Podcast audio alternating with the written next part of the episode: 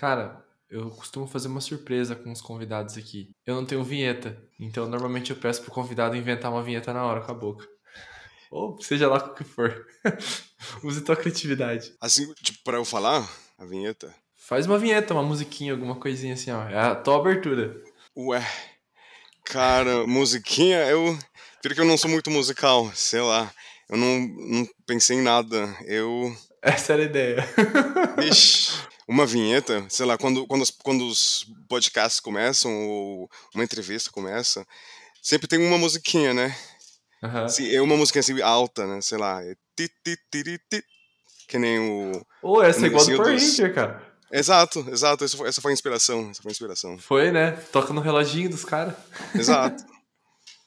Cara, eu faço isso porque, assim, a maior vergonha que você poderia passar vai ser agora. Daqui pra frente é, Essa. tranquilo. Já quebrou o Exato. gelo, entendeu? Quebrei, quebrei. Exato. Não, não, não. Legal, gostei. Ti, ti, tiri, ti. Então, você que tá ouvindo, seja bem-vindo a mais um NagoCast. Esse é o episódio 26. Já estamos. Cara, já temos 26 episódios, nem tô acreditando nisso. E hoje a gente vai falar com um cara super especial que eu conheci no meu trabalho e que ele tem uma história muito curiosa. Que o pouco que eu ouvi da história dele, eu já falei, cara, você vai ter que vir gravar comigo porque eu quero, eu quero explorar essa história aí. E esse cara é o Emílio. Emílio, se apresente. Eu não vou falar teu sobrenome para não falar errado. Então você fale teu sobrenome aí e fala um pouquinho de você. Quem é você? Beleza. Então, ó, primeiro, obrigado pelo convite, que legal. Primeira vez que eu participo de um de um, de um, de um negócio assim parecido. Na verdade, eu nunca, nunca participei de um, de um podcast Legal. em língua nenhuma ou em lugar nenhum, é a primeira vez. Então, meu nome é Emílio. É, meu sobrenome tem vários jeitos de pronunciar, mas do jeito que eu e a minha família pronunciamos é Abularak. Abularak. Abularic. Mas, cara, tipo, não tem. Eu não sou apegado à pronúncia. Eu acho que para onde quer que eu for, as, as pessoas vão pronunciar de jeitos diferentes, então não tem problema. É, tá ali a pronúncia é livre. Eu, eu sou de uma cidade que fica no estado da Flórida, nos Estados Unidos. A cidade chama Fort Lauderdale. Ela faz parte da Grande Miami. Geralmente, eu não, eu não eu não dou essa explicação, geralmente eu falo, ah, eu sou de Miami, e pronto, acabou, sabe? Não, Mais fácil. É muito mais fácil. E, na verdade, cara, eu, eu acho que é a mesma coisa, sabe? A, a gente cruza Tipo a Grande ponte. São Paulo, assim? Exato. Mas, sei lá, eu acho que em São Paulo as pessoas ainda falam, ah, não, não, eu sou de Osasco. Não, não, não, eu sou de Santo Tem, André. tem aquele. Tem aquele. Aquele prazer em falar, né? Exato, exato. Eu acho que, sei lá, na minha cidade não, tem, sabe? Você cruza a ponte, você tá em Miami, você volta a ponte, você tá em Fort Lauderdale. É Mesma coisa. É, Não muda muito, eu acho. Massa. Então, é, sou, sou de lá. Você é de lá, você nasceu lá, né? Na, na cidade de- que eu não, não, não vou saber falar, Lauderdale. Lauderdale. Lauderdale. Lauderdale. Isso. Lauderdale. Você nasceu lá Uhum. e seus pais, eles são americanos? A minha mãe é americana. A minha mãe, na verdade, é de Chicago. Ela Uhum. odiava o frio, aí ela decidiu morar no sul. ela de- detestava, detestava. Ela cresceu, sabe, com aquelas geadas, ela detestava e saiu correndo assim que ela ah, assim que ela pode, né? Aí, assim, ela é dos Estados Unidos e meu pai é da Guatemala, da América Central. Ah, legal. Sim. E eles se conheceram onde? Em Miami, em Miami. Em Miami? Sim, eles se conheceram lá. Aham. Que massa. Aí, é, eles casaram. E nasceu o Emílio. Que ano que Nasceu o Emílio. nasceu?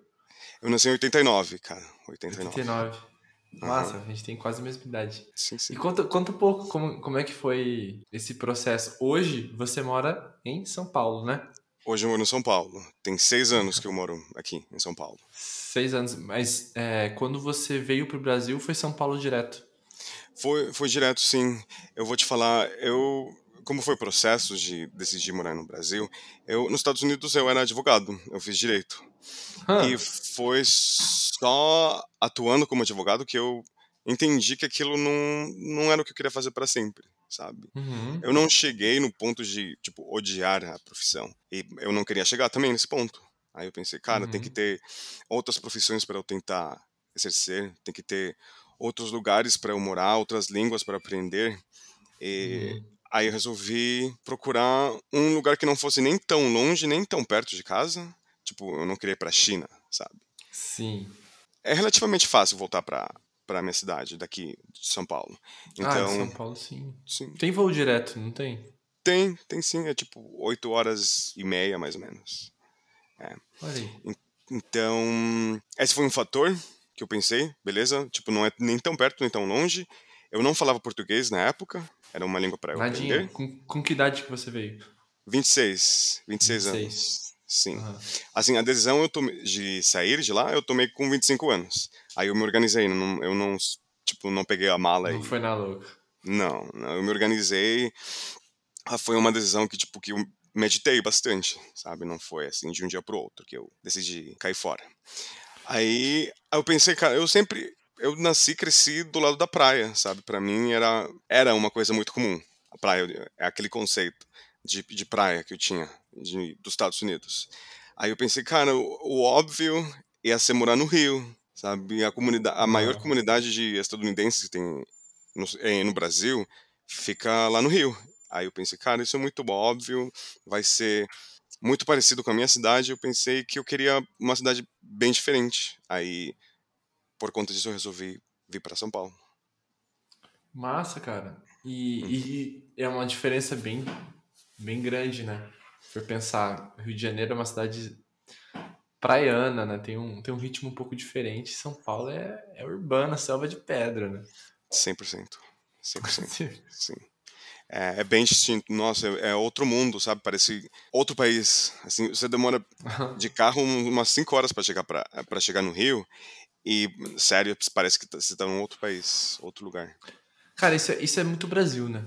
Não sei se você já chegou aí pra outros lugares, mas o Brasil é assim, cara. Cada, cada. Não vou dizer cada cidade, mas assim, estado muda muita coisa, cara. Muita coisa, de um pro outro. 100%. Nos 200%. Estados Unidos é assim também? De um estado pro outro? Cara, eu diria que é de uma região para outra, eu Hum. acho. Porque, por exemplo, se você for no sul, eu sei que meio estranho, mas assim, o sul da, da- do meu estado, de Florida, não é considerado o sul tradicional, sabe? Meio que esse estado eh, se anexou aos Estados Unidos muito tempo depois, então o sul tradicional seria tipo Texas, seria Alabama, Uhum. em Kentucky, esses lugares são um pouquinho mais homogêneos. Eles são um pouquinho Homogêneo. muito mais homogêneos. Esses são mais Aí- tradicionais lá, né? Super, super tradicionais. E conservadores, eh, o sotaque muito, muito, muito parecido. Você sabe imitar o sotaque deles? Cara, mais ou menos. Inclusive, é, por exemplo, se você for na Georgia, aí o pessoal, que é o, o nosso estado vizinho, o pessoal já tem um outro sotaque. Então, é, é tipo... Faz aí, faz aí. No meu sotaque, eu falaria I have three kids. Uhum. Que não é verdade, né? Eu não tenho, não tenho. Aí alguém do sul, do sul tradicional, falaria I have three kids. Sabe, eles alongam Kids. kids. Eles alongam as, as vogais bastante. E é bem nasal também o sotaque. Have three kids. É, é bem engraçado. E, por exemplo, nossa, o centro-oeste é um pouquinho mais de boas, eles são menos conservadores. É, no norte, nossa, é outra, outra questão.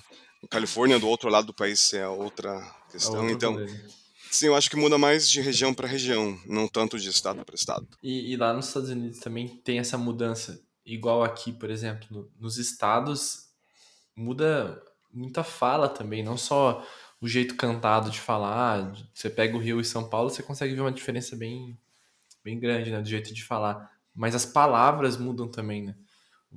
O, que é pão em um lugar, no outro lugar já vira cacetinho, no outro lugar vira pão de sal, no outro lugar vira não sei o quê, e tudo é pão no final ali. Tem muito Cara, disso lá também? Eu acho que não? Eu, eu diria que não.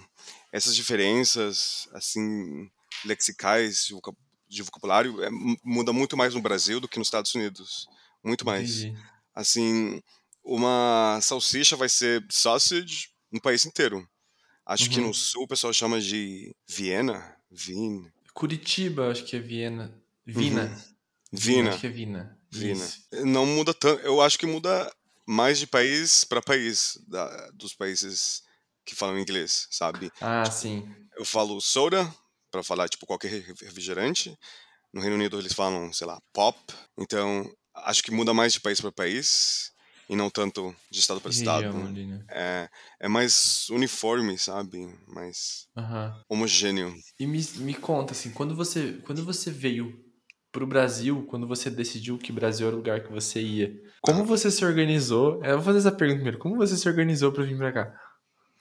Ah, cara, eu primeiro, o primeiro passo foi guardar dinheiro, começar a guardar. Uhum. Eu pensei, cara, se, se der ruim, eu posso ficar lá sei lá, seis, sete, oito meses, aprender um pouquinho de português e voltar, se der ruim.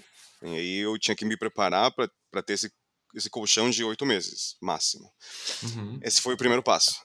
Depois, esse, agora que eu vejo em retrospectiva, eu acho que não foi um passo muito, muito útil, mas eu, eu fiz, acho que os primeiros três ou quatro níveis do Duolingo em português.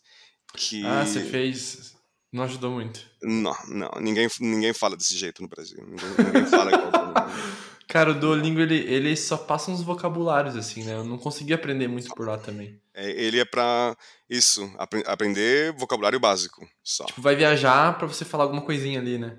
Aham. Uhum. Pro isso. garçom te entender. O garçom já tá acostumado a entender pessoas de outro país, então ele entende.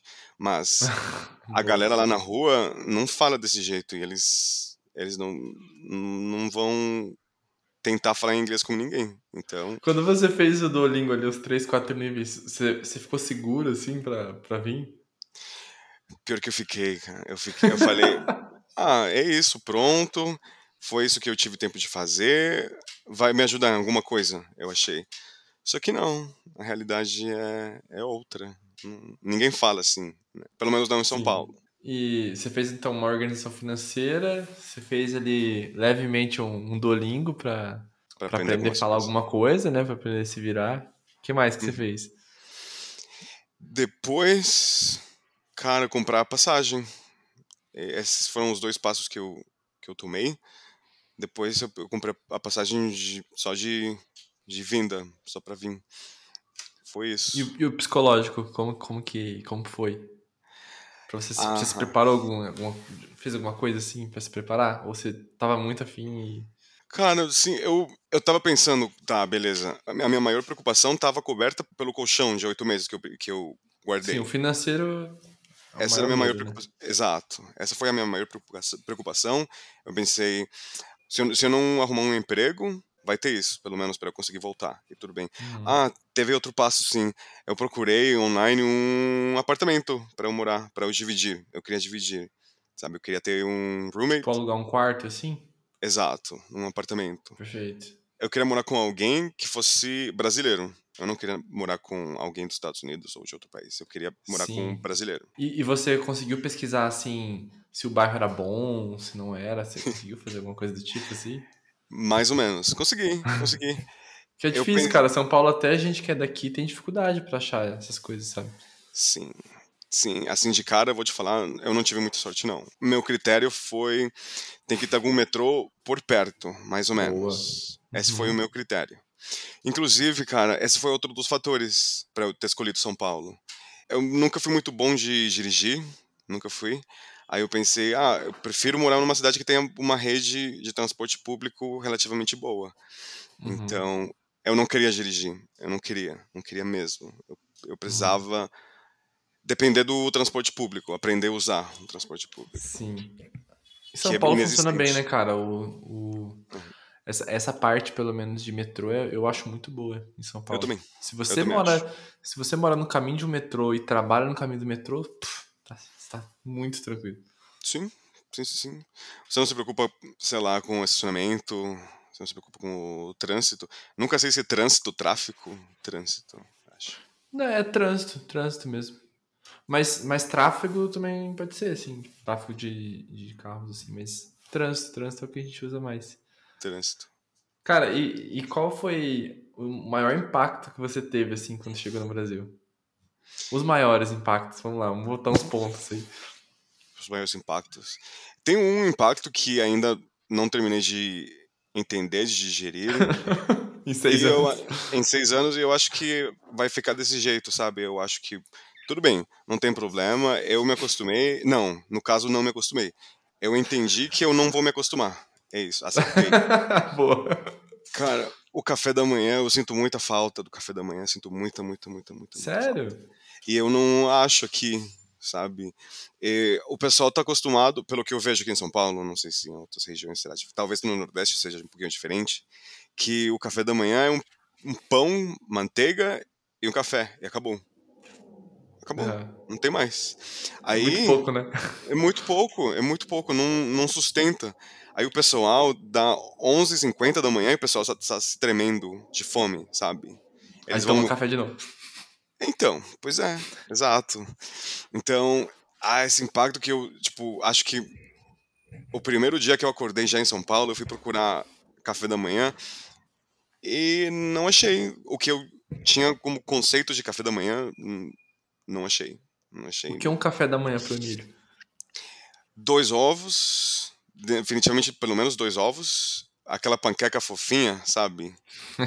panqueca fofinha com um monte ela é, de mel. Ela é doce, essa, essa panqueca? A panqueca em si, eu acho que ela não tem muito sabor. Ela não tem muito gosto de, ela é neutra. nada. Ela é bem neutra. Ela vai ter o sabor do que você colocar nela. Hum. Geleia, xarope, frutas, uhum. etc. Então essa parte é doce. Dois e... ovos, uma panquequinha. O que mais? Duas panquequinhas, na verdade. Duas. Duas. duas. Fechadinha. Exato, exato. E bacon. Bacon. Bacon. Uma fatia de bacon. Uhum. Interessante, cara. Eu, eu já acho, particularmente, eu acho forte comer bacon de manhã. Eu acho difícil. Eu não consigo comer bacon de manhã, assim. Eu acho que não sei, eu acho pesado de comer de manhã. Mas eu amo, eu como ovos todos os dias. De dois a três ovos. Aí eu faço ovo mexido.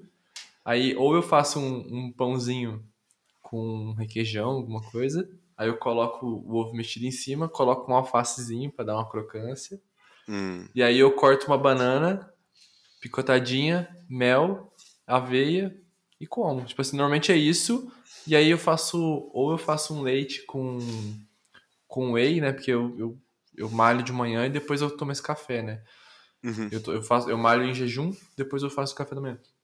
Daí Legal. eu gosto de tomar um whey para reforçar um pouco a proteína, assim, sabe? Daí eu como ovo, proteína, aí mais whey e coloco sempre uma fruta, assim. Ou é banana, às vezes é maçã, às vezes é pera. Uma, uma frutinha, assim, pra dar um, uma refrescada. Mas eu preciso comer de manhã, cara. Eu não consigo se eu comer um pão com manteiga, eu tenho que comer oito, sabe? Aham, senão, claro. Senão não vai. Exatamente, com certeza. 100%. Eu tô contigo, Emílio. Eu sou, eu sou americano, sempre soube disso. Sim, é, é esse é o fator. É esse o fator. É, cara, sim, eu preciso, preciso de comer de manhã, sabe? Eu abro os olhos de manhã e eu tô com fome já. Mas. Também, cara. Sei lá, é uma, é uma. Esse foi o primeiro choque que eu, que eu tive aqui em São Paulo. Uhum. Depois, ah, cara, eu acho que outro, outro choque é porque eu, parece que na, na rua as pessoas não têm um senso de coletividade, sabe? Parece que, que o pessoal tá ali na rua e eles não têm noção que eles estão na mesma cidade, no mesmo município com outros 12 milhões de pessoas. Uhum. E isso é bem estranho em São Paulo, sabe? Sei lá, eu conheço Floripa, eu conheço Rio, eu conheço Curitiba, conheço Fortaleza também. E assim, eu não tive essa impressão dessa falta de senso de coletividade, sabe? Ah, tu teve em São Paulo essa, esse impacto. Só em São Paulo, exato. É, e é muito assim, né, cara? São Paulo as pessoas estão muito alertas, é, muito assalto, muito perigoso, então tá todo Sim. mundo sempre muito em estado de alerta, né? Claro, com certeza. 100%. Eu nasci em São Paulo, inclusive. Você nasceu em São Paulo? Nasci em São Paulo. Ah. Você se sente paulistano? Não. Não. É que assim, eu nasci em São Paulo, aí vai a minha história. Eu nasci em São Paulo e quando criança ainda eu fui para Londrina, no Paraná. Uhum. Aí eu morei em Campinas, que é aí perto também de Sim. São Paulo, e depois eu voltei para Londrina. E esse vai e volta, quando eu voltei para Londrina eu tinha uns seis anos. Uhum. Aí eu fui criado até os 22 em Londrina. E aí eu tive o mesmo espasmo que o teu de sair. Só que eu não saí de país, eu saí de estado. Eu fui pro Rio Grande do Sul e fui morar em Porto Alegre. Aí lá eu morei sete anos e voltei agora, Sim. basicamente. Eu, eu me sinto, cara, eu poderia dizer que eu sou mais gaúcho do que paulistano. Tá, Entendi, entendi, entendi. Porque assim, ó, se for pensar, de 16 para 22 dá 16 anos, né? Eu fiquei 16 anos em Londrina e 7 em Porto Alegre. E em São Paulo eu fiquei, sei lá, 2, sabe? E eu era Sei. criança ainda, então eu não, eu não bebi muito do, da cultura. Só que, apesar de que Londrina bebe muito da cultura paulista, né? Mas eu, eu posso dizer que eu sou um paranaúcho, talvez. Paranaúcho, legal, gostei do termo. Sim, ok, ok, Paranaúcho. Eu, cara, do meu lado, posso te falar que eu me sinto paulistano, sim. Eu entendo, logicamente, que eu não nasci aqui, que tenho seis anos de morar aqui, mas, cara, eu, eu virei adulto em, em São Paulo, São sabe? Paulo. Eu aprendi, Pô, eu aprendi a bom. ser adulto. Sim, sim, sim, sim, com certeza. Quando eu cheguei aqui, eu era um molecão que achava que podia tudo, que sabia tudo. Só que não. Aí a cidade me ensinou que não, que aquilo era um- uma fantasia. E eu virei adulto aqui em São Paulo. Que irado, cara. Que massa que você foi pra São Paulo, assim, porque normalmente as pessoas realmente vão pro Rio, assim, né? Quando Sim. pensam na cidade, assim. Cara, você foi com 26. Aí com 26, qual foi os primeiros passos em São Paulo? Quando você chegou? O primeiro foi arrumar um emprego. Essa era a minha principal preocupação. Eu dava aula de inglês para adultos, só para adultos. Boa. E com o tempo, cara, procurando material para as minhas aulas, eu achei um material de inglês jurídico, inglês para advogados. Ah, bem específico. Exato. Aí eu falei, ah, cara, olha que interessante, talvez, sei lá, eu posso me especializar nisso, oferecer, tipo, especificamente isso. Aqui em São Paulo tem um monte de, de firmas que trabalham com clientes estrangeiros, aí vai que eles têm interesse. Aí comecei a Uhum. focar mais nisso, eh, enquanto eu ainda não falava português. Ah, eu fui explorando o mercado, foi bem legal, só que, cara, esse trabalho, esse, é, o trabalho de aí, professor de inglês em São Paulo é bem louco, é bem, cara, você começa a primeira aula umas sete horas da manhã, por exemplo, sete, quer dizer, sete horas você tem que estar de pé na frente do aluno começando a Tem aula, que né? estar lá, né? Você tem que acordar bem antes. Exato. E é beleza, sim, você faz de manhã, antes do horário de expediente, horário comercial. Depois você fica meio que tranquilo. Depois você dá aula ao meio-dia, no horário do almoço do pessoal. E depois, no final do dia, tipo 18, 19, 20 horas. Então você passa trabalhando de fato o dia inteiro. Então é, No é bem você só trabalhava. Só, só, só trabalhava. E para estudar Como que você ensinava inglês? Como que eu Sem ensinava? falar... É, sem falar português. Fica essa pulga. Ah, cara, eu me virava, me virava nos 30. Tipo, você Eu- realmente não conseguia se comunicar em português pra. Você, ensinava em inglês mesmo daí. Em inglês, exato. Ah, Eu acho que para com, a- com alunos que eram assim iniciantes que começavam do zero mesmo, do zero, eu acho que é com eles eu ia bem devagar, né? No começo eu começava, sei lá, com Hum. coisas muito, muito, muito básicas. Eu tinha que ser bem lúdico, bem expressivo. Aí dava certo. Que massa, cara. Que da hora. Sim, sim, sim. Sabe que, que eu, eu fiquei por muitos anos. Ainda tenho, tá? Não vou falar que eu não tenho, não. Mas eu, eu tinha um pouco desse medo, assim, de ir pra outro país sem conseguir falar. E, por exemplo, eu, eu estudo inglês há algum tempo, assim, leitura, listening, assim, eu, eu, eu pego bem, mas eu não, eu não consigo falar porque eu não pratico. Ok. E aí eu sempre ficava com esse negócio. Até hoje eu tenho um pouco de medo, mas antes eu tinha muito mais. De, mano, se eu chegar lá, eu não vou conseguir falar, eu vou travar. E aí, sabe? Achei massa que você chegou e, e, meu, o Brasil, o português é uma língua extremamente complexa, cara. Até nós tem dificuldade pra aprender, sabe? Sim. Eu tive muita, muita, muita, muita dificuldade. Sim. Eu, assim, para aprender, cara, como eu te falei, eu trabalhava o dia inteiro. Então, Uhum. ou eu fazia aula e pagava pela aula, ou eu trabalhava, eu dava aula e recebia trabalhar. Então eu falei, não, cara, não faz sentido eu parar de trabalhar para eu fazer aula. Eu vou aprender do meu jeito, no meu, no meu ritmo, com diferentes tipos de materiais. Aí, ah, eu comprei uns livros de gramática Uhum. normativa.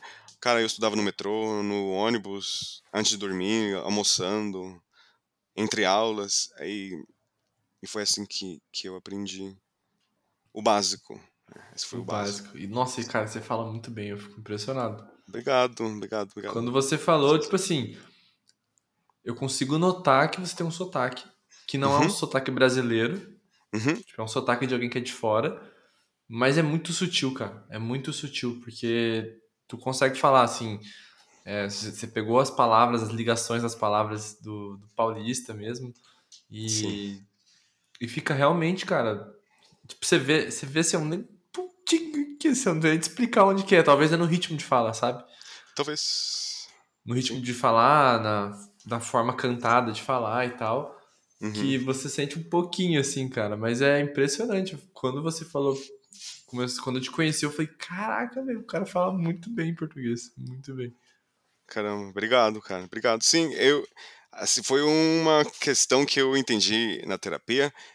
Por que, que eu me esforcei tanto, sabe? Eu, eu tinha que provar, não só para mim mesmo, mas também para minha família que ficou lá nos Estados Unidos, que eu ia me virar sim, que eu ia conseguir sim, que eu ia. Que eu não Você ia consegue precisar de sozinho, né? Uhum, exato, exato.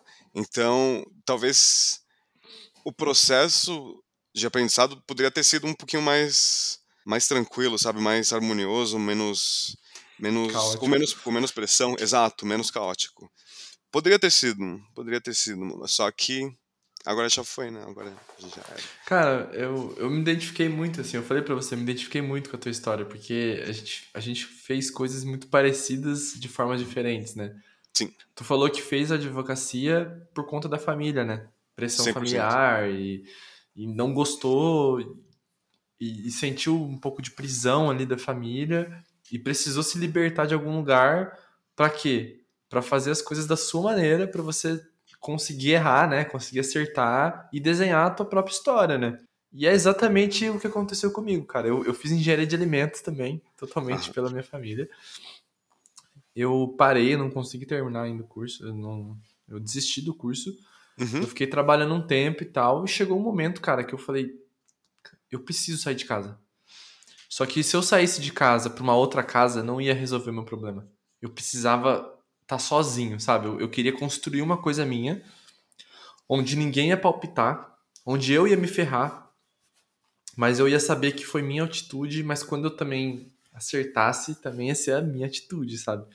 Eu fiquei com muito isso na cabeça. E quando eu fui pra Porto Alegre, foi igualzinho você, cara. Só que eu fui através de faculdade e só que eu cheguei lá, meu primeiro dia eu tava imprimindo currículo e entregando loucamente, assim. Eu não tive a dificuldade da língua, né? Obviamente. Então, teu desafio foi muito, muito maior do que o meu, assim, nesse sentido. Mas eu, eu, eu cara, eu me tornei adulto em Porto Alegre, sabe? Eu Sei. fiz tudo que é tipo de trabalho lá. Eu passei muito perrengue, cara. Cada lugar horrível que eu morei lá. Meu Deus do céu, cara. De ganhar muito pouco também, assim, não conseguir pagar um lugar melhor. De chorar às vezes e falar, meu Deus, cara, que vontade de. Vontade de voltar pra casa. Mas aí lembrava de um tio meu que falou assim: Ah, te vejo em seis meses. Eu, ah, meu, não vai. Não volto seis meses, cara. E, tipo, fazia um ano lá. Eu falava que não volto, não volto. Tipo, eu não posso voltar com sentimento de desistência. Eu tenho que voltar quando eu quiser voltar, entendeu? Sim. Então, tipo, essas coisas que ficavam na minha cabeça perambulando assim, às vezes até eram combustível. Cara, não posso desistir, eu tenho que ir. Eu tenho que ir, sabe? Com certeza. Que legal, cara, que legal. Aí você. Nossa, ficou sete anos lá em, em Porto Sete Alegre. anos, cara. Eu fiz dois anos e meio de faculdade, fiz publicidade lá. Uhum. E comecei a entrar na área de televisão. Trabalhei na, na Bandeirantes, trabalhei na, na SBT, trabalhei em outros lugares lá também, na área de marketing, assim. E em casa, quando eu tava em casa, como eu não podia sair, não tinha grana, eu comecei a estudar design em casa. Hoje eu sou designer, né? Eu comecei a estudar design em casa pra fazer freela, porque eu pensei, cara, design é uma parada que eu posso fazer dinheiro em casa. Então, quando eu estiver em casa, ao invés de eu ficar triste, chorando, eu vou ficar estudando e vou aprender uma parada nova e vou começar a fazer dinheiro. E foi exatamente isso que eu fiz, cara. Aí eu fiz um amigo que fazia design e ele me passava todas as todos os livros, é, cara, artigo que o professor mandava ele fazer uma cópia e me dava. eu fiz praticamente uma faculdade em casa, que ele foi me entregando tudo, assim. E foi assim que eu entrei pro design, porque daí chegou uma hora que eu tava tão experiente no design que eu falei, cara, eu acho que eu me sinto preparado para trabalhar com isso. E aí eu, de lá, acabei indo pra tecnologia e nunca mais voltei, assim. Aí deu, começou a dar tudo muito certo. Mudei minha casa para uma mochila, comecei a viajar um pouco, depois voltei para Londrina. Excelente, perfeito. Aí, nossa, deu, deu certo para você, né? Você é um designer mesmo. Você não precisa do, do título, você não precisa do, não. do papel. Não precisa. Não, não preciso. Não, e hoje a área que eu fui foi. Nossa, eu estudava design gráfico. E aí eu fui para um trabalho de web designer e o cara perguntava assim: Ah, você trabalha com HTML? Deu, não, mas eu aprendo. Ah, você trabalha com WordPress? Deu, nunca trabalhei, mas eu aprendo. Só falava assim: Não, mas eu aprendo. Não, aprendo. E o cara, meu, foi com a minha cara, simples assim. Ele gostou de mim. Falei, meu, esse, esse cara é maluco da cabeça, mas ele é sincero. Eu acho que eu gostei dele. E aí o cara me aceitou, aprendi, aprendi web design trabalhando, e aí depois eles precisavam montar um aplicativo. E eles precisavam de um UX designer. E aí, cara, nem tinha UX no Brasil direito ainda. Era, uhum. pô, nem lembro que ano que era, 2018, eu acho. Pouco se falava, sabe? Tinha uma coisinha ou outra, mas pouco se falava. Não tinha curso, não tinha nada. E aí quando eles falaram, ah, vamos contratar um cara para montar o aplicativo, eu falei, eu posso montar. Mas você sabe? Eu falei, não, se vocês tiverem paciência, eu vou estudar quatro horas e quatro horas eu executo. Fico meio a meio, assim. E aí eles me colocaram de UX, eu aprendi sozinho, cara. Aí foi aí que eu estudei muito inglês, porque só tinha coisa em inglês, só tinha conteúdo em inglês. Claro. Aí fui lendo, lendo, lendo. Cara, por isso que pra leitura eu, eu vou bem, assim, porque eu li muito, cara, naquela época. Muito mesmo. Aí fui aprendendo e executando, aprendendo e executando. E dali, cara, eu comecei a trabalhar com tecnologia, daí nunca mais parei. Sim, acho que nessa parte, agora eu me identifiquei com você. Eu acho que você é autodidata, né? Sim, bastante, cara. Você não teve um professor que falava, não, não, não, isso tá errado, refaz uhum. isso aí. Não, eu só, só quando eu errava mesmo no trabalho, daí eu sabia que eu tinha errado. Claro. Mas assim, tem uma questão que daí eu gosto de deixar para as pessoas que estão ouvindo bem claro, assim. Tem o ônus e tem o bônus de você usar o teu autodidatismo, assim, né? O bônus é que é muito legal você eu já criei minha própria metodologia de aprender as coisas, sabe? Eu aprendo muito rápido, porque eu, eu sempre tive que aprender sozinho. Tipo, aprendi design sozinho, aprendi UX sozinho, fui aprendendo tudo sozinho. Isso é muito legal. E me, e me abriu muitos campos, por exemplo, para me adaptar ao trabalho, sabe? Se mudou alguma coisa, cara, eu nem me preocupo, sabe? Não, beleza, vamos para cá então. Eu aprendo. Nunca, nunca foi problema para mim. O que eu acho que é ônus, que é um probleminha assim, é que como eu aprendi sozinho, eu não aprendi necessariamente na ordem certa, primeiramente, porque eu fui aprendendo as coisas catando conforme necessidade, sabe? Então eu fui pescando. O que aconteceu? Eu demorei mais para aprender uma coisa que num curso você aprenderia muito mais rápido. E também uma coisa assim, ó, eu fiquei um ano trabalhando sozinho e depois, quando eu comecei a trabalhar com uma equipe de UX, eu fiquei morrendo de medo, né? Porque falei, cara, será que eu sei mesmo? Comecei a me questionar, será que eu sei mesmo o que eu aprendi? E aí, quando eu entrei na equipe, eu vi que eu era muito bom, só que, velho, tipo, em dois, três meses eu aprendi muito mais do que em um ano sozinho. Não tem comparação, cara. Não tem comparação que você tá perto de pessoas que estão aprendendo ou que sabem, assim. Isso foi o maior aprendizado que eu tive. Então, eu uso meu autodidatismo hoje, mas se eu tiver a oportunidade de estar com pessoas que conhecem ou que sabem, eu prefiro ir perto delas. Por exemplo, tô aprendendo a tocar gaita. Comprei uma gaita, nunca toquei gaita na minha vida. Comprei um curso por ser organizado. E eu tenho um amigo que é o Lucas, que as pessoas já conhecem, porque ele já participou do podcast. Uhum. E o uhum. Lucas toca gaita. Então, ah. para mim é o match perfeito. É ter um curso para ter uma estrutura de aprendizagem e ter uma pessoa que sabe para ficar compartilhando. Aí, velho, aí ele te ajuda. Claro, claro, uhum. claro. Nossa, perfeito, excelente essa técnica. Excelente, excelente. Não, com certeza, eu acho que do meu lado, hum, eu também acho que aprendi a falar gírias antes de falar. Antes de aprender gramática normativa, por exemplo. Uhum. Antes de aprender a montar frases lógicas completas. Então, Acho que sim, também essa não, não é a ordem lógica, né, de aprender uma língua. Você primeiro aprende a montar frases na ordem certa, depois, com o tempo, você aprende gírias. Só que, na minha situação, eu aprendi, sei lá, conversando com pessoas da minha idade, em ambientes muito informais, casuais. Então, para que, que eu ia aprender a falar, sei lá, formalmente, sabe? Uhum. Eu não sabia, eu não sabia que eu tinha que usar o senhor, a senhora com pessoas mais velhas. Eu não sabia. Eu chamava todo mundo de você. E não era. Ah, talvez nem, entendi. nem sempre era. não, é, assim não é uma regra, assim. Não é uma regra, Não. mas, mas normalmente as pessoas costumam chamar tipo, um, um senhor de senhor, né? Sim, sim, É que sim. sim. senhor. Mas senhor também dá pra usar pra, pra outras coisas também, né? Tipo o quê? Se você estiver no exército, por exemplo, todas as pessoas que estão acima de você, você tem que tratar como senhor. Aí é uma regra, é uma norma. Tá. Se você falar com um sargento e você for um soldado, você tem que tratar ele como senhor. Se você não falar senhor, você, tipo, ele manda se agachar e fazer uns exercícios lá. Manda pagar alguma coisa, Entendi. sabe? Entendi, entendi. Então, tem essas coisas assim. E aí, os, os idosos a gente costuma, mas tem idosos que não gostam de ser chamados de senhor. E Uhum. tem pessoas, por exemplo, que têm 50, 60 anos, que se você chamar de senhor, se você chamar a mãe de senhora, ela te xinga. Entendeu? Porque ela é como se estivesse falando que ela é uma idosa. Então Uhum. tem, essa, tem essa questãozinha assim também. Tem, com certeza. Quando finalmente aprendi que eu tinha que usar o senhor a senhora, cara, os 60% das vezes as pessoas falavam, que não me chama de senhor, cara? Nossa, como assim, a senhora, a senhora? então eu falei, ué, não, sei lá, então. Nunca, sei lá. Vai saber. Vou falar o que agora, né? Vou falar o quê? Pois é. É Aí isso que eu acho que o inglês é tão bom, cara. O inglês simplifica muita coisa, né? You. you. acabou. É, não tem Acabou. formalidade, não tem informalidade. Isso é bom. E às vezes é, tem a questão de você usar muitas palavras que estão no plural, ela é uma palavra masculina, né? E hoje em dia, cada vez mais isso tem se discutindo. Tipo assim, ah, todos vocês.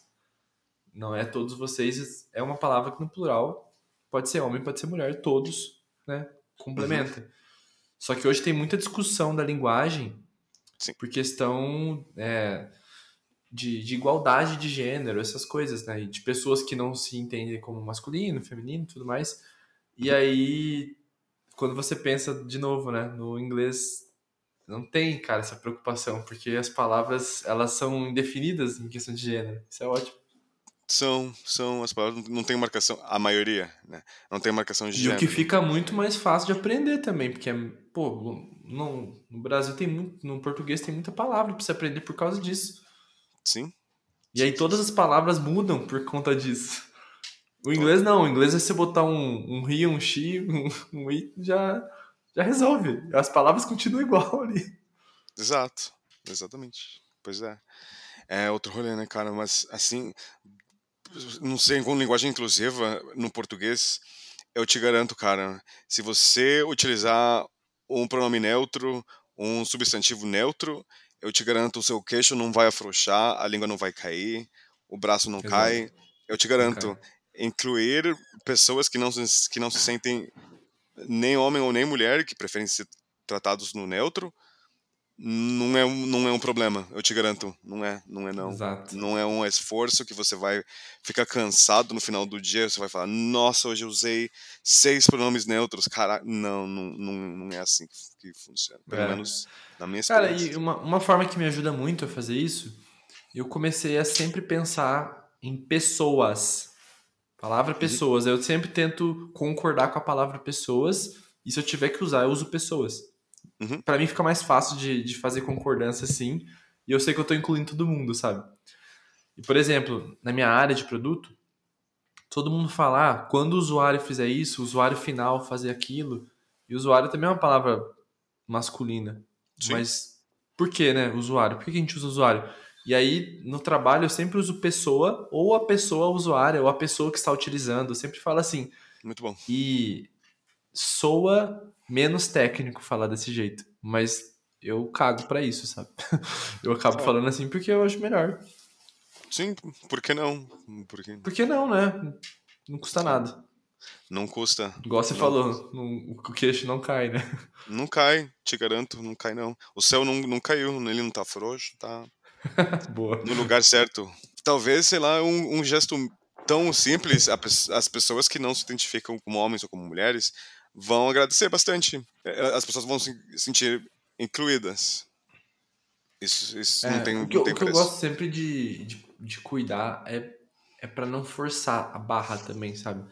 Eu Uhum. vejo, eu vejo, por exemplo, eu tava jogando bola essa semana e um dos meninos do jogo convidou uma goleira, uma mulher, pra jogar com a gente. E todo mundo ficou meio assim, tá? No começo. E quando eu olhei, eu falei assim, que da hora, velho. Ela vai jogar com a gente. Só que lá na hora, a galera, tipo, forçava muito pra ser natural, mas você via que não tava natural tratando ela no Entendi. gol ali, sabe? 100%. E na realidade, cara, o que, que a pessoa quer? Ela só quer que você trate ela igual você trata todo mundo. Uhum. É isso. Então, tipo assim, da mesma forma que eu elogio os goleiros quando jogavam comigo, eu elogiava ela, falava boa, e se precisasse chamar atenção, eu chamava, porque, cara, ela é uma pessoa igual todo mundo ali, não importa se é homem ou se é mulher, sabe? Sim. E aí foi legal, porque assim, a gente se conectou muito rápido ali, de, de fazer amizade, sabe? Talvez por conta disso, sabe? Porque foi muito natural, pra mim foi muito natural, porque em Porto Alegre, eu, eu jogava bola 11 horas da noite na segunda-feira, e às 10 eu ia mais cedo pro jogo, porque eu tinha uma amiga que jogava futebol de mulheres. Era um futebol 5 contra 5 lá no gol. E eu jogava no gol pra elas, pra fechar o time, porque elas, elas não tinham um goleiro. Então pra mim era super normal jogar com as meninas já, né? Então quando veio uma goleira lá, eu, pô, normal, né, tá ligado? Não tem nada de errado. Mas é engraçado como. E tem a questão também que Londrina é uma cidade do interior. Tem toda uma questão machista pra caramba. Então é, é muita dificuldade pro, pros caras tratar normal, assim. Mas. Claro. acho que é questão, é questão de, de tratamento, de educação também, né? Você, eu lembro que você tinha falado pra mim que tua família já, já teve uma educação diferente quanto a culturas, essas coisas, né? Sim, por exemplo, sei lá, a minha família imediata, meus dois pais que nasceram em países diferentes, em lugares abismalmente diferentes, eu acho que eles são um pouquinho mais, sei lá, men- mente aberta, sabe? Eles aprenderam um com o outro, eles aprenderam línguas um com o outro, então Uhum. eu acho que eles é, são um pouquinho mais, mais progressistas, mais de boas, né? Mas é, a- talvez as a família menos imediata, talvez, talvez nem tanto. Cara, e mudando completamente de assunto agora, eu fiquei curioso pra saber, assim, o que, que, o que, que você mais curtiu, assim, no Brasil, pra se apaixonar por aqui? Nossa, cara, eu- são, são vários fatores. São, são muitos fatores. Pode falar, pode falar. Sabe? Assim como eu te falei que o café da manhã é uma coisa que eu não consegui me acostumar, eu posso te falar que o almoço e o jantar eu já tô acostumado. Eu não, não imagino um sábado sem comer feijoada. Eu aprendi a fazer muquecas de, de camarão. Uau! É, é muito gostoso, cara. Assim, eu não sou o melhor, eu não sou o Masterchef, o futuro Masterchef não, mas eu aprendi a fazer muqueca porque eu gosto muito. Eu não conheço outro prato que, que pareça muqueca. Não conheço. Eu acho que não existe. A muqueca é lá, única. lá não tinha, Não, nada parecido. nem próximo. Não, não, não. É o cheiro, é a textura. Não existe nada parecido com a muqueca. É diferente. Muqueca baiana, no, no caso. Uhum.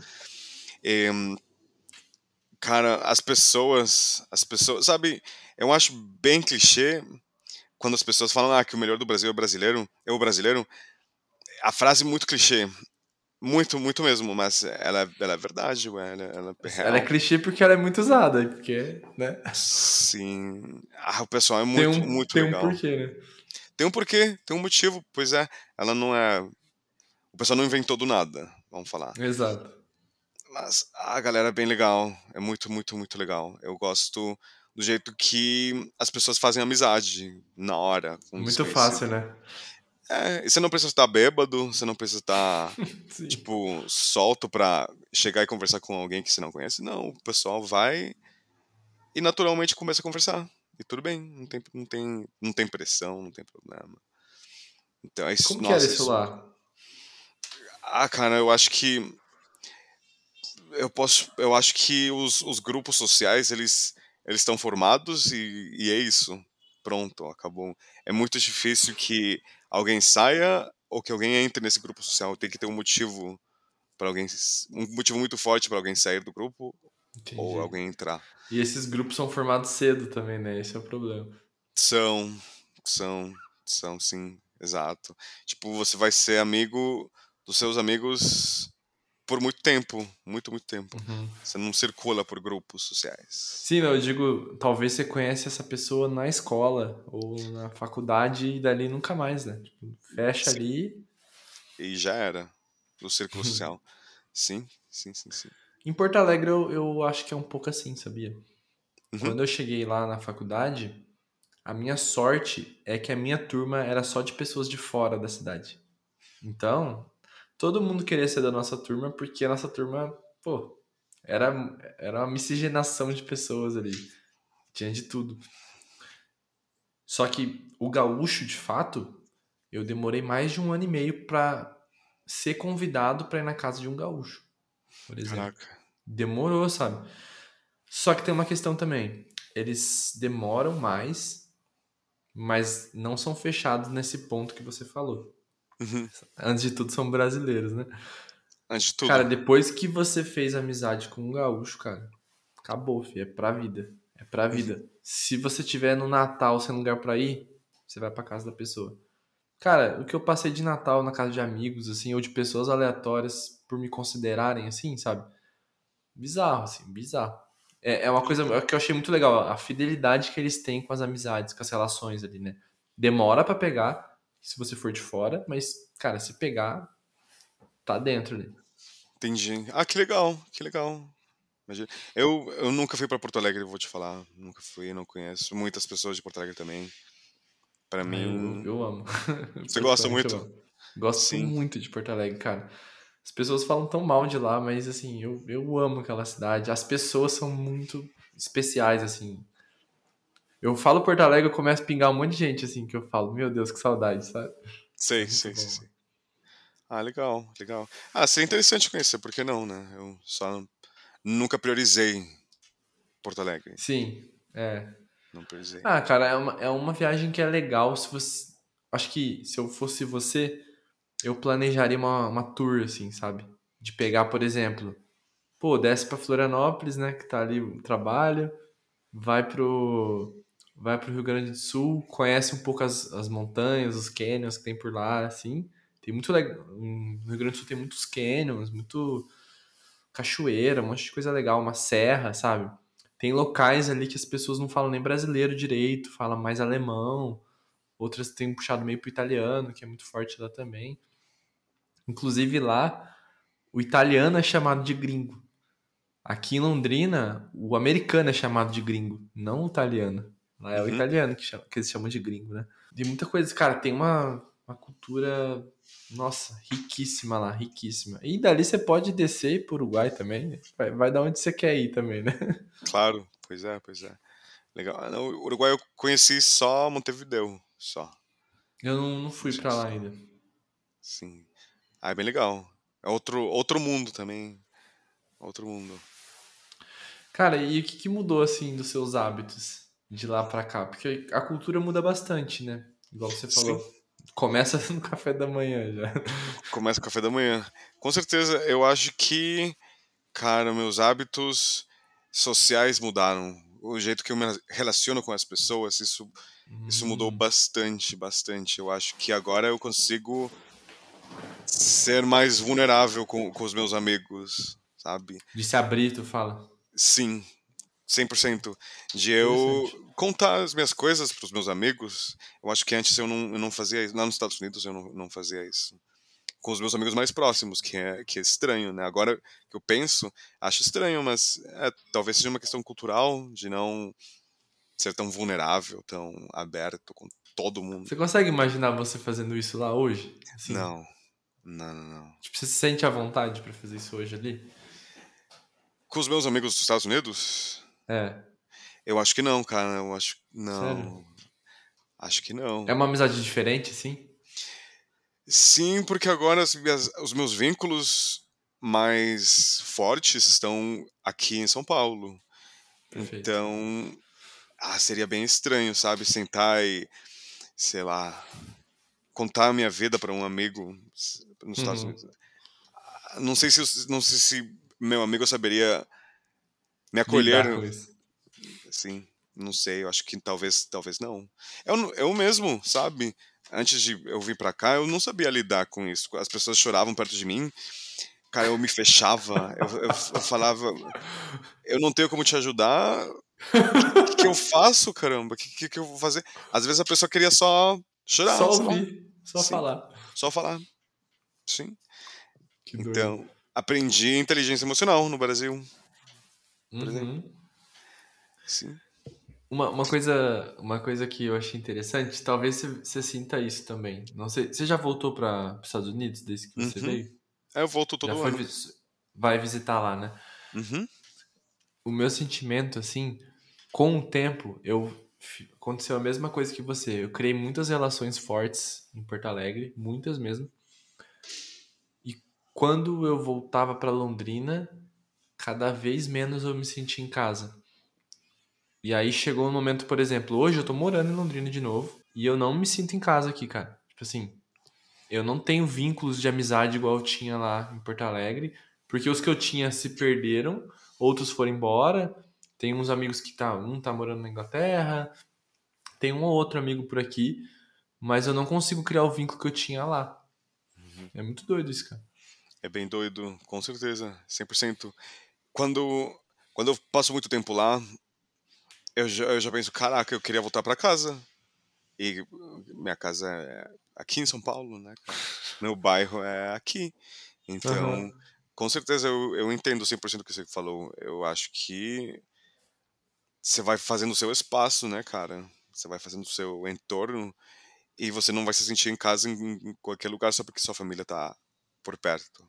Exato. Então, Cara, e só pra, pra gente fechar aqui essa, esse assunto de, de diferenças, porque, cara, eu sou curioso. É a primeira vez que eu converso com, com um americano e consigo conversar com ele, né? Porque, assim, até então era aquela conversa rasa que eu ia ter que trocar ideia, assim.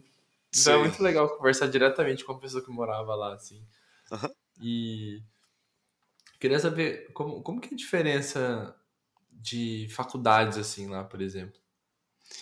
E, cara, eu. Nossa, é, é um mundo diferente, são coisas bem distintas. É. Eu. Sim. Primeiro que, beleza, por exemplo, quanto às faculdades públicas, elas não são gratuitas. Nos Estados Unidos não existem faculdades federais, só tem estaduais, e elas não são gratuitas, você continua pagando. Tudo é pago lá, né? Tudo, tudo, não existe nada de graça. Uhum. Eh, por exemplo, se você for na faculdade do seu estado, aí um pouquinho mais barata, ela vai ser um pouquinho mais barata para você, Uhum. mas continua pagando. Eh, ah, cara, eu tive a sorte, o privilégio enorme de, como eu me apaixonei por línguas aqui no Brasil, eu resolvi tentar prestar o vestibular para estudar linguística na USP e eu, felizmente, eu, eu passei. Aí na USP, eu estudei na universidade, na universidade estadual do meu estado, né, da Flórida. E, cara, eu, parecem, são dois mundos diferentes. O movimento estudantil é Sério? outro, assim, as pautas do movimento estudantil lá era tipo proibir refrigerantes no campus, proibir talher de plástico no campus. Essas são as pautas. E você sabe que as Uhum. pautas do movimento estudantil no Brasil são outras. Tem a ver com permanência, tem a ver com segurança no campus, tem a ver com Política. política, política partidária, N fatores. Cara, é- isso bem, isso foi bem chocante pra para mim, sabe? É, que mais?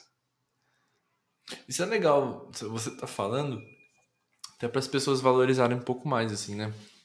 Do tipo, cara, aqui tem faculdades de graça para fazer, aqui tem qualidade de ensino, Tem. não é, não é ruim, Não. sabe? Tem vários problemas, tem vários problemas, assim, não, não vou negar. Mas, cara, você tem essa possibilidade, sabe, de, de poder estudar sem ter que pagar. Você tem um RU, você chegou a, a, a ter o RU, né, na USP. Exato. tem- Cara, pagar 1,30 no almoço, cara. Onde que você vai achar isso no mundo? Não existe. Lugar nenhum, cara. Não, não existe. E comida boa, não é comida mal feita, é comida bem feita, cara. É comida boa. É uma refeição completa, né? Uma refeição completa que você recebe. Sim, com suco, com sobremesa, Uhum. tudo. Com tudo. Cara, 100%. E talvez, talvez nem todo mundo tenha acesso a uma faculdade pública, mas existe um programa tipo ProUni, sabe? Isso, isso simplesmente não Exato. existe nos Estados Unidos. Não tem nada parecido. Não existe. Então, esse programa, nossa, mudou a vida de milhões de famílias no Brasil, sabe? Que para essas pessoas Uhum. o ensino, a educação acabava no ensino médio. Depois disso, as pessoas tinham que literalmente se virar.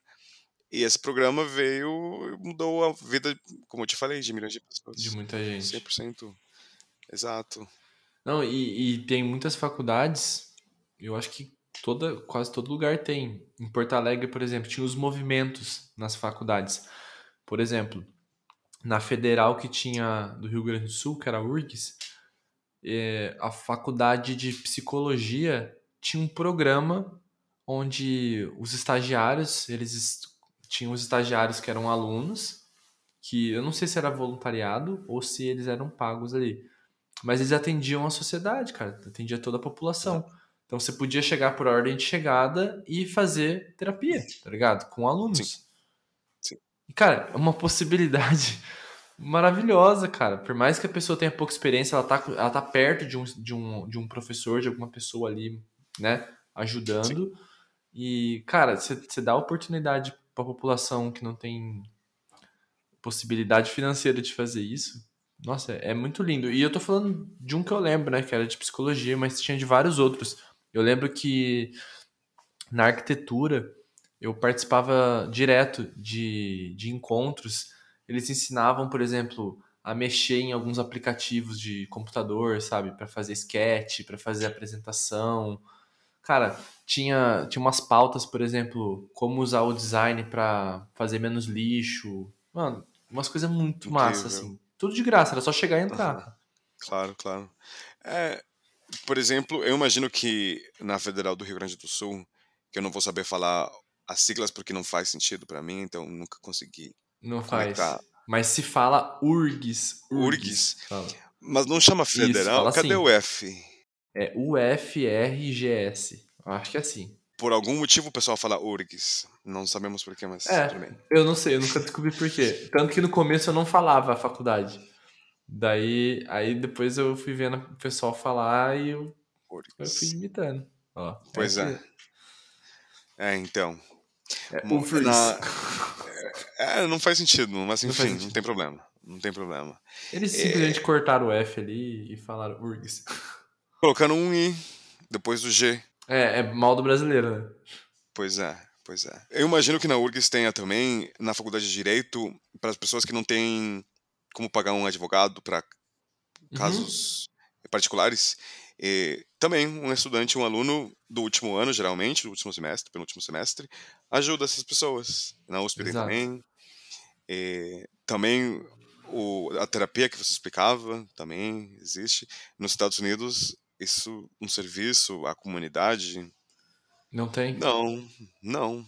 As universidades não cumprem uma função social. Mas a única coisa que a gente vê nos filmes, né, são as igrejas fazendo esse tipo de coisa social, né, de construir casa, de construir coisinha. Não sei se é uma coisa real ou se é uma coisa que eles criaram nos filmes também. Não, acho que sim. Para depender, tipo, de ajuda social, sim. Sim, eu ia falar o Salvation Army, por exemplo, não sei se você ouviu falar do Salvation Não. Army. É uma ONG, mas ela é filiada a uma igreja, agora eu lembrei, então dá na mesma. Eles, eles têm brechó, eles têm. Como que chama aquele almoço que você paga um real e você. Prato. Prato feito? Mas não. Não, no prato feito não. é, Sabe? É só para. Porque o RU é para universitários, né? Aham. Mas esse, esse prato social é para pessoas que estão em situação de rua. Sim, sim. paga. Aqui em Londrina tem também. Que é, é, é, tipo um pouco mais caro, é tipo uns 2,50, eu acho. Mas é, Tipo é isso. tipo isso. Exato. É, organizados pela igreja só. Salvation Army. Que legal. Sim. Aqui, por exemplo, no sempre quando faz inverno agora, o, as igrejas, porque eu fui da igreja já, né? Tinha, tem, um, tem várias igrejas que faz isso. Eles montam um sopão gigante assim e fazem bem na praça pro, pessoal se alimentar de noite, se esquentar, levam um cobertor, bem legal. Eu gosto legal. disso. Eu acho que a parada que eu mais, mais levo da igreja é a parte solidária e social, assim, que era, meu, eu amava, cara. Eu nunca tinha uhum. feito nada para ninguém na minha vida. Aí eu fui pra igreja com 18 anos e comecei a aprender essas coisas. Eu, eu me apaixonei por isso, cara. Eu Sim. comecei a curtir muito. Então eu aprendi a tocar violão, eu ia na, nas praças tocar violão, fazer essas paradinhas assim. E o método Nagol, que é esse projeto aqui, ele surgiu uma ideia solidária minha, sabe? De, de ajudar as pessoas que estavam com muito problema psicológico. Começou a pandemia ainda para ajudar, né? Eu comecei assim, cara, na ideia de ajudar. Até hoje é assim, né, cara? Até, é, é a minha parte solidária que eu, hoje que eu faço, assim, que, que me faz bem, sabe? Me faz bem saber que tá ajudando, assim, sabe? 100%, cara. 200%. Isso, isso faz bem, com certeza. Mas, cara, muito massa. Eu quero passar agora pra última o último quadro do nosso programinha aqui, que é sim, o Melhor sim. em Dois Minutos, que nada mais é que uma dica rápida que a pessoa possa fazer e que vai ajudar ela de alguma forma. Pode ser qualquer coisa. Hoje eu vou começar com uma dica rápida que eu trouxe. Faz tempo que eu não trago, tava com saudade já. Que é o seguinte: você sabia, cara? Tem uma dica para você descobrir se uma empresa vendeu o teu nome para outras. Sabe quando você faz cadastro num site e do nada começa a vir propaganda de outro site, você não sabe de onde veio? Possivelmente uhum. seus dados foi vendido por alguma empresa que pegou teus dados. Tem um jeito de você não que descobrir, mas é um pega-ratão assim, é uma forma de você criar uma armadilha que funciona. Que é o seguinte, cara, quando você for fazer um cadastro né, em qualquer coisa online que você for fazer, você coloca o teu nome e no sobrenome você coloca o nome do site. Olha. Entendeu? Então, por exemplo, eu vou fazer no Facebook. Vou, vou, vou inventar, né? Daí eu vou colocar Lucas Facebook. E faço o cadastro assim. Aí os e-mails vão chegar. Oi, Lucas Facebook, tudo bem? E vai ser assim. Uhum. Se um dia eles vender teus dados, aí vai vir a lojinha da Shine para vender roupa para você e vai falar assim: Oi, Lucas Facebook, tudo bem? Você vai descobrir quem que vendeu teus dados. Fica claro. a dica aí, dica rápida. Olha, que legal, faz todo sentido. Faz sentido. Louco, né? E do meu lado, cara, eu tenho uma dica de dois minutos de produtividade, de motivação Olha. ao mesmo tempo. Funciona. Estão é, tão ligadas né, duas ideias. Hum. Eu é, aprendi do meu pai, na verdade. Eu, Nossa, de manhã, quando você está acordando e você vai tomar banho, você tem que pensar no número de coisas importantes que você tem que, que você tem que fazer durante esse dia só, durante esse dia. Antes do banho. Antes, antes do banho. Exato, tem que ser necessariamente antes do banho. Aí você pensa no número, fala, por exemplo, vou te dar um exemplo, eu tenho que fazer seis coisas hoje importantes. Aí eu penso nas seis. Lembrando do número, é muito mais fácil lembrar depois dos nomes das coisas que você tem que fazer. E quando você chega na coisa número 3, você já tá no pique para terminar a 4, 5 e a 6 também. Hum, que legal isso, cara. Você registra no começo do dia os seus principais objetivos do dia. E aí aquele número fica na tua cabeça. Então, se você fizer três atividades, você já lembra que tá na metade. E às vezes você fez tá de manhã ainda, né? Dá aquela sensação de tá acabando já, né? Exato. Aí você fica motivado. Curti. Oi, Emílio, deixa eu te perguntar uma coisa. Qual que é o teu livro favorito, assim, que você sempre indica para as pessoas? Meu livro favorito? Cara, nossa, um só. Pode Vixe. ser vários, se quiser, fica à vontade. Eu falei um porque às vezes a pessoa não, não tá muito na, na cabeça sim, dela. Sim, sim. Inclusive, assim, eu tenho o livro que eu mais li, inclusive tá, assim, por um acaso, tá aqui do meu lado. Não foi combinado, é, gente. Não foi, pior que não, foi assim, por acaso mesmo eu decidi. É, vai, essa vai ser a primeira vez que eu vou ler em português, porque eu sempre li em inglês uhum. e eu deixei a minha cópia lá na minha cidade, que em português se chama A Insustentável Leveza do Ser. Ah, Muito bom. Insustentável. Insustentável Leveza do Ser, exato. Cara, eu li esse livro, acho que umas. Nossa, umas cinco vezes talvez. E uma menina da faculdade estava vendendo esse livro, aí eu falei, ah, cara, deixa eu tentar ler em português dessa vez, e é muito bom. É, eu, eu tava procurando aqui, tem um negócio, é, eu olhei aqui na Amazon e tava aqui, A Festa da Insignificância. Parece a mesma capa que você falou. Cara, que essa... é, é muito parecido, acho que é a mesma, a mesma escritora. É, é, é uma tríade, acabei de ver. Uhum. É a Insustentável Leveza do Ser, aí essa que eu falei, que eu já esqueci o nome, cadê? Que é A Festa da Insignificância, e tem mais um que é A Imortalidade. Todas elas de Milan Kundera, né? Que legal, cara, curti. Sim. Eu vou. Eu, sou, eu perguntei porque eu gosto de, de que as pessoas me, me recomendem livros, porque eu sou meio viciadinho. Legal, cara. Sim, eu recomendo. Vamos ver. Ah, eu consigo sim, vai. É humildade só. Se consigo ler em português, eu. Ah, consegue sim. Consigo, consigo. Cara, e aí, o que você achou do, do episódio? Cara, muito bom, bem legal. O papo passou bem rápido. E foi muito legal, muito, muito interessante. A gente conversou sobre muitas coisas. Se as pessoas quiserem te procurar, por onde elas podem te encontrar? E, nas minhas redes sociais, meu no Insta, por exemplo, meu user é Emílio X22. Emílio X22. Exato. Esse é meu meu user. Vou colocar no, na descrição para quem quiser te seguir lá. Cara, muito obrigado por ter participado, por ter topado. Adorei te conhecer mais um pouco e a gente trabalha junto, né, cara? Então já, já se cria um laço aqui também pra gente trocar mais ideias no futuro também. Exatamente. É, tomara que algum, algum dia a gente se veja ao vivo também. Ah, tá fácil, tá fácil. Moramos, moramos relativamente perto. Sim. Então isso, é, isso é de menos. Exato, exatamente. E obrigado pelo convite também. Imagina, que isso, cara.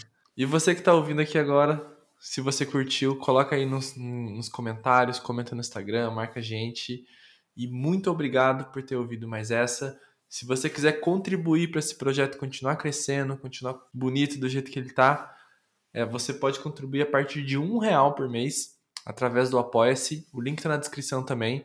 E você pode colocar lá um realzinho. Se todo mundo der um realzinho, é o efeito formiguinha. Todo mundo der um realzinho, a gente consegue construir um, um castelinho e fazer esse projeto continuar crescendo. Beleza? Um beijo, um queijo e tchau, tchau.